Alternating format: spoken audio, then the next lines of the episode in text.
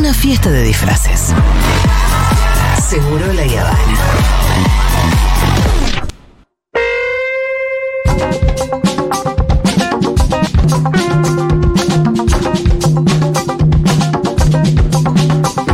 Bueno, demasiado fervor, demasiada fiesta. Vamos a hablar de otras cosas. Estamos muy arriba. Vamos a cambiar el ángulo de la información, diría Santo Díaz a ti. ¿Qué tal, Santi Levín? ¿Cómo estás? ¿Qué tal, Juli? Bien. ¿vos? ¿Cómo están, chicos? Este, si venían muy arriba, los voy a bajar. Sí, un poco sí. Ah, de un ondazo. ¿O no? ¿Qué vamos a ¿O no? ¿O no? ¿O no? Vamos a hablar de actitudes frente a la muerte. Tema fundamental de la vida, la muerte, tema recontra fundamental. En estas columnas ya trajimos este tema de la muerte desde distintos ángulos. El chiste dice, últimamente se está muriendo gente que antes no se moría. Este, ese, ese decía mi viejo. Este, la verdad que la muerte siempre ha sido un tema en la cultura humana. Siempre, siempre, siempre. Para Freud es la razón por la cual se inventaron las religiones hacer algo con la angustia de la finitud, ¿no? Este, y las religiones en general prometen algunas cosas, algunos bonus este, para el día de mañana si uno es lo suficientemente eh, bueno durante la vida en este, en este plano. Casi todas las grandes religiones monoteístas prometen cosas para el día de mañana. Entonces, no, no es muy descabellado pensar que las religiones tienen eh, un poco, además de ser una excelente y maravillosa forma de dominación, cumplen también la fe, cumple también la función de tener un poco de, menos de angustia, un poco menos de miedo de ese momento culminante de la vida que es cuando uno o una deja de existir. Y frente a esto hay distintas actitudes posibles. Y la reflexión es indispensable para cualquier persona que quiera tener un mínimo, eh, una mínima actitud de reflexión sobre su propia vida, sobre sus propias elecciones, sobre sus ideas. Antes de salir al aire hablábamos con Fito sobre eh, si se puede tener opinión sobre todo o no. La respuesta eh, intuitiva es que no, pero la muerte es un tema demasiado importante como para no pensarlo. Es demasiado importante. ¿Cómo creemos que nos vamos a morir? ¿De viejitos y de viejitas a los 108 años en la cama, saludando así una muerte idílica a los tataranietos? ¿Nos podemos morir hoy, la semana que viene? ¿Qué hacemos para no morir a la edad que tenemos? Eh, ¿Cómo encaja la muerte en nuestra concepción de nuestra existencia?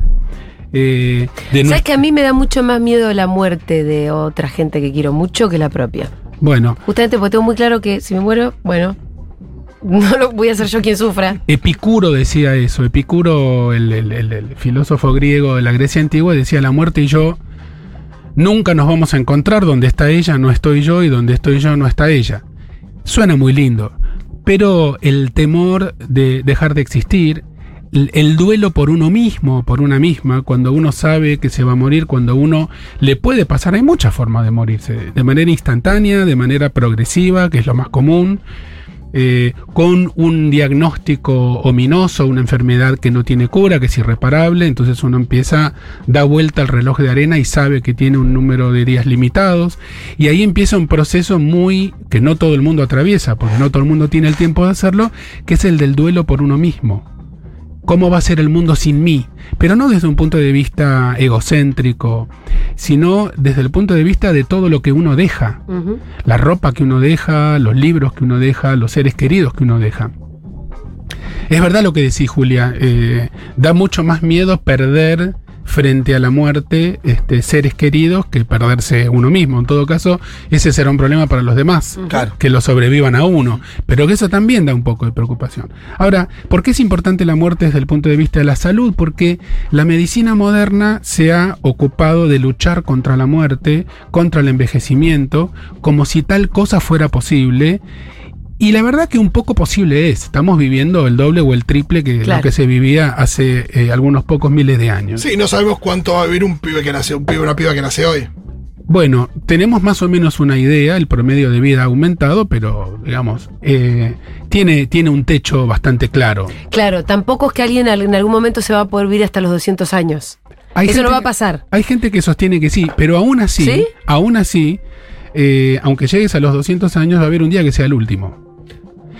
Y Claro, la inmortalidad seguro que no va a No, existir. no, seguro, pero yo lo planteo más del lado de que cuando hoy se muere una persona de 100 años, cuando nació, se pensaba que la gente podía vivir hasta los, no sé cuál era la- 50, la expectativa. 60 por ahí. No, por ahí 70, pero, pero lo que pasa es que terminó viviendo 30 años más de lo que pensaban o lo que vivía la gente en ese momento. Pasa que la expectativa de vida subió mucho en promedio, sobre todo porque la gente jo- muere menos siendo joven por enfermedades. Todos llegamos un poco más lejos, pero el cuerpo humano no puede llegar mucho más lejos de No, los no, 100. y la cabeza tampoco. Y la cabeza tampoco. eh, dicen los que saben que la filosofía también se inventó para aprender a morir. Eso decía Cicerón en la antigua Roma y eso lo, recu- lo recupera Michel de Montaigne, el inventor, el franchute, inventor del ensayo moderno, el siglo XVI. Eh, filosofar es aprender a morir. Para las cosas que no tienen remedio la filosofía, para las que tienen remedio la política, podríamos sintetizar. Ahora, eh, como estamos en una era de derechos que se expanden, un tema del que cada vez se habla más y que tiene que ver con actitudes frente a la muerte y tiene que ver con salud mental es el tema de la muerte digna y de la posibilidad que hoy existe eh, cada vez mejor en los marcos normativos y legales de poder hacer decisiones adelantadas.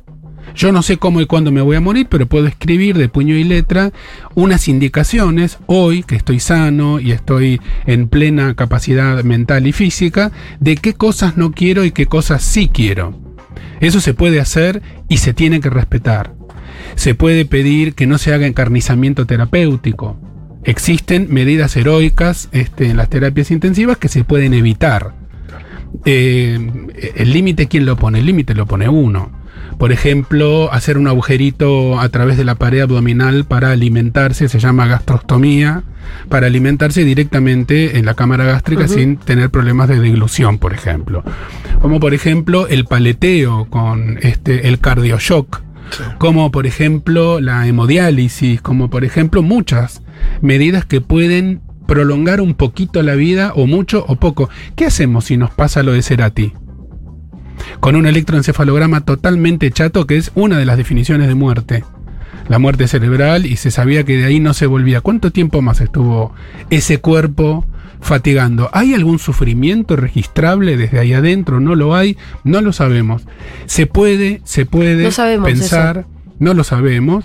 Ahí hay una visión religiosa, hay una visión científica, hay una visión desde la bioética, pero sí existe un concepto amplio que es el de muerte digna que incluye varios ítems. Uno de ellos es este, las decisiones adelantadas. Otro de ellos es el concepto de la eutanasia. Un picaflor ahí afuera, rarísimo de ver. Una maravilla. Muy lindo. Sí. Este, Qué lindo. sí, dicen que este, los picaflores son almas en transición. Ah. Dicen por ahí, lo dice acá justo el, ¿Qué te lo metiste en la el columna? rusito Claro, justo. ateo. Justo entró en la columna sobre la muerte digna. Ahí, ahí está Julia Ay, no te filmando. vayas. Allá está, allá está. No, Está, no. está, está ahí, está, ahí está. Maravilloso, es muy raro ver eso, es muy raro ver eso. Allá abajo la Está palma. escondido entre las plantas. Justamente hablando de seres que tienen vidas efímeras comparado con la nuestra, ¿no? Volviendo al tema, existe la eutanasia, que es la posibilidad de generar una muerte bajo determinadas condiciones generadas por el equipo médico que asiste y siempre bajo la supervisión de un equipo de bioética. También existe la- el suicidio asistido, que es lo mismo, solo que el botón lo aprieta el interesado en provocar su propia muerte. Hace muy poquitito se le dio en Canadá eh, la aprobación para que se quite la vida a una chica de 25 años que no tenía particularmente ninguna enfermedad mortal, pero Ajá. que por distintos motivos mentales y anímicos había llegado a la madura y reflexionada conclusión de que para ella la vida no existía más. No vamos a salir corriendo a tomar posición como hablábamos antes para tener posición sobre todo. Yo tengo mi posición tomada en relación a eso. Creo que eh, elegir cómo morir es un derecho que lo tenemos que ir perfeccionando con el tiempo. Existe el concepto de muerte digna, es decir, de muerte sin dolor también. Para eso existe el paliativismo. Y ya que nos ocupamos tanto de los derechos de las personas que están vivas, el derecho de la niñez, el derecho este, de la autodeterminación sexual y corporal, el derecho de los cuerpos disidentes, de tener educaciones que no sean estrictamente las hegemónicas, también existe como derecho y cada vez más eh, profundamente comprendido el derecho de poder ir eligiendo de qué modos uno se quiere morir y sobre todo de qué maneras uno no se quiere morir, llegado el caso en que uno llegue sin la posibilidad de decidirlo. Y esto, la muerte, como es algo absolutamente inevitable, Martín Heidegger decía somos para la muerte, es lo único que nos equipara al 100% de los seres humanos, Papo eh, decía nadie sale vivo de aquí, etcétera. Eh, la muerte que ha generado el arte, que ha generado el vino tinto, qué sé yo, las herramientas contra la muerte son esas, la amistad, el sexo, el, Malbec, este, para algunos el fútbol, este, para muchos la política, transformar el mundo, dejar algo un poco distinto para cuando uno no vaya a estar. La muerte es un tema que nos tiene que ocupar, la muerte de nuestros seres queridos, especialmente los más grandes, pero también puede tocar la muerte en etapas jóvenes de la vida. ¿Cuándo es mucho vivir? ¿Cuándo está bien morirse? ¿O siempre está bien morirse? Y la muerte también tiene una lectura eh, desde el punto de vista de las clases sociales, de la injusta distribución de la riqueza, porque no es lo mismo morirse teniendo una prepaga muy cara de un plan muy alto que morirse estando en una casucha de metal en donde cae el agua. No es lo mismo morirse en una cama ortopédica donde no se generan escaras que morirse este, de una sobredosis de alguna sustancia con muchas impurezas para venderla más barato. Hay una idea, perdón, que se asocia mucho a, la relación con la muerte o a la forma de pensar la muerte, que es la idea de la realización. De cuán realizada está una persona en determinado potencial y de nuevo, y, cómo se define eso, ¿no? Eh, que de repente se muere, ¿no? O, o, que de repente no, esto de que una persona que se muere siendo abuela de muchos nietos, se la considera una persona realizada, una persona que se muere joven, automáticamente no.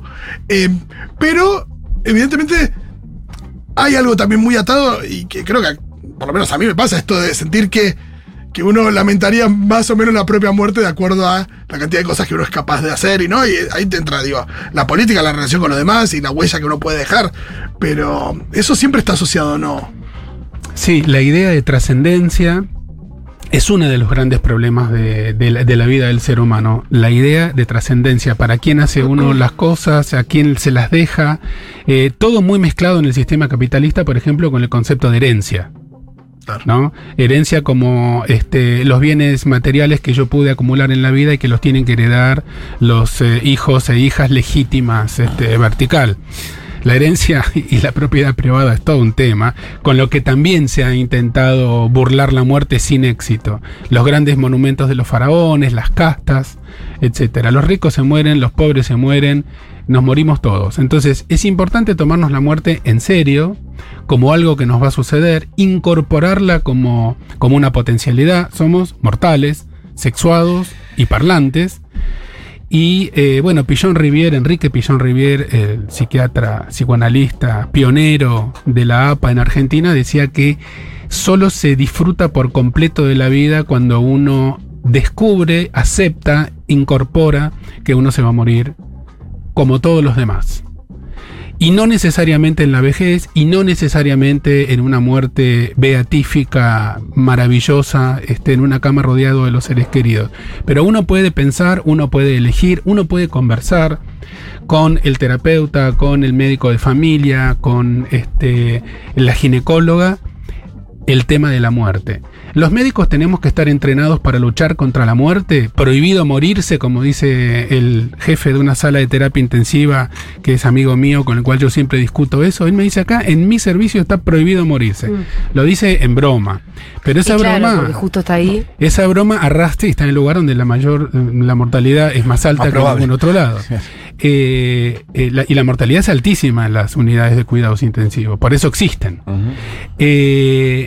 La pregunta es, eh, ¿nosotros tenemos que luchar siempre en contra de la muerte o tenemos que pelear por una vida que valga la pena? Como enseña Lía Ricón, una de las maestras de la psiquiatría argentina que tiene 92 años y sigue laburando. Eh, ¿Es la vida que vale la pena o es la vida a secas? ¿Y la muerte? ¿Qué hacemos con la muerte? ¿Qué se hace en medicina con el pronóstico? Cuando a alguien le dicen, usted le quedan tres meses, seis meses, nueve meses, casi siempre se la pifia con eso. En otro intento más de poder controlar lo incontrolable. Eh, la, la ciencia, el conocimiento básico, la medicina siguen avanzando y cada vez se va a poder vivir un poquitito más y con un poquito más de ayuda externa, tipo cyborg, eh, electrónica, Ah, etcétera, etcétera. Se viene eso. Sí, sí, sí. sí. Ahora el Pitu es un cyborg. Se viene eso con todo. El alojamiento de la conciencia. Exactamente, donde se puede, existe alojar Bueno, la eh, conciencia ¿dónde en otra cosa, en una sopa primordial. Justo el otro día vi un, yo soy muy documental, vi un documental sobre eso, me quedé re paranoiqueado. Dije, chao, qué Bueno, loco". El, el capítulo de Black Mirror Black de Mirror. Desayuné. Claro. Exacto. Parecido. Y hace muchos años, en la década del 70, cuando se murió eh, Walt Disney, el, el dibujante de, de- de todos esos cosas y el inventor de ese engendro mecánico cultural que es Disney World, Bueno, tranquilo con Disney y Levin. sí, eh, no puedo, me, me, me, me- hierve la sangre. ¿Qué Me tanto hierve problema? la- Este, ese señor decidió, porque era millonario, que lo metan en el cuerpo, que lo... ¿Eso es verdad Es verdad, mito? es verdad. No se siguió con eso, no se siguió con eso, pero la idea era poder meterlo en nitrógeno líquido, en una cámara súper, súper fría, para mantenerlo intacto y cuando la ciencia en el futuro Mm. fuera capaz de devolverle la vida tipo Frankenstein y este, arreglarle los problemitas que lo estaban conduciendo a la muerte, lo volvían a despertar y lo curaban para seguir viviendo para siempre. Lo que no podían evit- evitar ahí es la cristalización, ¿no? No sé muy bien cuál es el problema técnico, pero no anduvo, no, no. anduvo, como tampoco este, anduvieron los el servicio de eh, ah, el servicio fúnebre en el espacio, mandarte con un cohete para que tu cuerpo se vaya deshaciendo y convirtiendo en estrellas ahí en los confines del Claro, sistema. Ah, esa solar. no la conocía. Y la gente que tiene encanta guita- poner cara la, la- de cualquier urna carísima, cualquier cajón es carísimo. Sí. Digo, los cementerios privados Nosotros son estamos, nosotros estábamos discutiendo para ver si nos dan un lugarcito en el nicho para mi vieja y estos quieren mandar cosas, ¿no? Jeff Bezos. Y hablando de nicho, otro de los temas muy importantes que tiene que ver con la enorme importancia que tiene el tema de la muerte, tan importante que casi no hablamos de ella, es, son los ritos, que lo dejamos para otra columna, los ritos. Cómo se hace El velorio, todo. cómo se hace el velorio, las diferencias interculturales, este, cómo se hace en Escandinavia, en Estados Unidos, el velorio como un show. En mi barrio todavía se hace la novena. Claro. ¿Qué es la novena? Se, se juntan a rezar al noveno día de la muerte de la persona, los familiares, viene el ¿Ah, cura, sí? se hace como dos o tres veces. como- todavía se sigue haciendo eso. distintas religiones tienen distintas costumbres. Claro. el- Es católica esta la novena, ¿no? El velatorio tiene también eh, históricamente la función de asegurar la muerte antes de cerrar el Claro. cajón y meterlo bajo tierra, este, porque hay algunas enfermedades raras, algunas enfermedades muy raras, que nutren el mito del cajón que se empiezan a sentir los arañazos y la cantidad de películas y cuentos al respecto. Pero para cerrar, los y las invito a pensar en la muerte sin que les agarre un ataque de caspa, a pensar en la muerte con serenidad, como parte de la vida, como parte de lo que somos, como parte de nuestro ADN y nuestra biología y también como parte de nuestra cultura. La muerte también es cultural. Escúchame, ¿a tu nene no lo dejaste ver Disney? No, yo, me- me- yo no les prohibí, no, no soy, a mí me prohibieron. Yo soy hijo de esas prohibiciones. ¿No te dejaron ver Disney? Ni Coca-Cola, ni televisión, ni televisión No tenía qué yo. es Coca-Cola. Co- Coca-Cola. Ah, Ni. em, Te dieron, te, ¿Querés ir cómo leer el pato Donald? Y te lo dieron. Sí, me, me dieron cómo leer el pato Donald desde muy chico. Este, ese autor es chileno y yo lo Dorfman. conocía de chico. Este, mis viejos, la televisión vino a mi casa cuando mis viejos se divorciaron, como una especie de Ah, premio, ahí. de premio consuelo. O sea que yo en parte estaba un poco contento. Decía, se divorciaron, estaba qué triste, pero vino la tele. Todos mis amigos tenían tele menos yo. Yo fui bastante más falda. En relación a eso, yo con mis hijos no fui así, ni les ponía hora para que no jueguen a los jueguitos, etcétera, etcétera.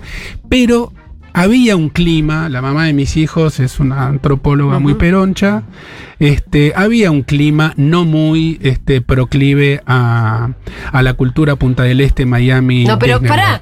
¿Por qué No, estás no, no, pero, mezclando? pero vos estás hablando de Disney World Parque. Pero, Ah, eh, no, pero, pero bien, Bambi, estamos tus hablando de la no? película. No, las películas son otra cosa. Las Ah. películas, no, no. El engendro mecánico cultural es el parque. Está no, bien. el engendro mecánico cultural, si lo vas a llamar así, todo el mundo entendió Sí, que sí, hablaba sí, de las yo entendí que hablaba de las películas. Caramba, y yo pensé que era tan claro. No, no estaba en las películas, me las vi todas yo, Ah, las vieron bueno, todos los hijos. por eso me Me las sé de preocupé. memoria, algunas me las sé de memoria, No, y- algunas las vi 18 Y es veces. verdad que tienen los efectos que tienen, lo hemos hablado un millón de veces, pero. Perdón, los cuentos infantiles pre-cine también tienen los efectos que Sí, sí, tienen. por eso. Claro. Eh, la discusión eterna sobre qué cosa es un material apto para la infancia y qué cosa no, es una discusión muy, muy larga. Que otro día la deberíamos tener, porque también con Aldán alguna vez lo sobrevolamos el tema. Hay como esta nueva pedagogía de cuentos donde todo es perfecto y súper feminista y la verdad Yo no que- estoy de acuerdo con eso. Y no. Yo creo que los chicos deberían poder ver más o menos las mismas cosas que miran los adultos, con muy pocas excepciones, eh, porque en definitiva lo terminan haciendo igual. Porque este aparatito que se llama celular, que todo el mundo tiene en la mano, este, es muy difícil de limitar. Entonces, incluso es mejor que algunas cosas sucedan este, en, dentro del núcleo y no sin eh, ninguna clase de supervisión. Pero eso da para otra discusión. Hoy el tema es, nos vamos a morir, Sí. la muerte necesita que la miremos de frente y tomemos decisiones, que lo comuniquemos En a todo alguien. caso hay dos opciones después de la muerte. Para los que creen en Dios hay quizás un paraíso y para los que no creen en nada no hay nada. Esa sería la segunda parte de Te la moriste de la y no hay nada, la o sea, sí. Yo, yo antes me aprendí a superar eso. Cuando me muera no me voy a dar cuenta quizás que estoy muerto. no voy a saber que estoy muerto capaz. Es como cuando estás No pasó nada. Se terminó. Se terminó, se apagó la luz, se apagó la luz. Si hay, si por una cuestión de fe hay otra cosa, va a estar bien también. Gracias, Santiago Levi. Nos vemos el Un lunes.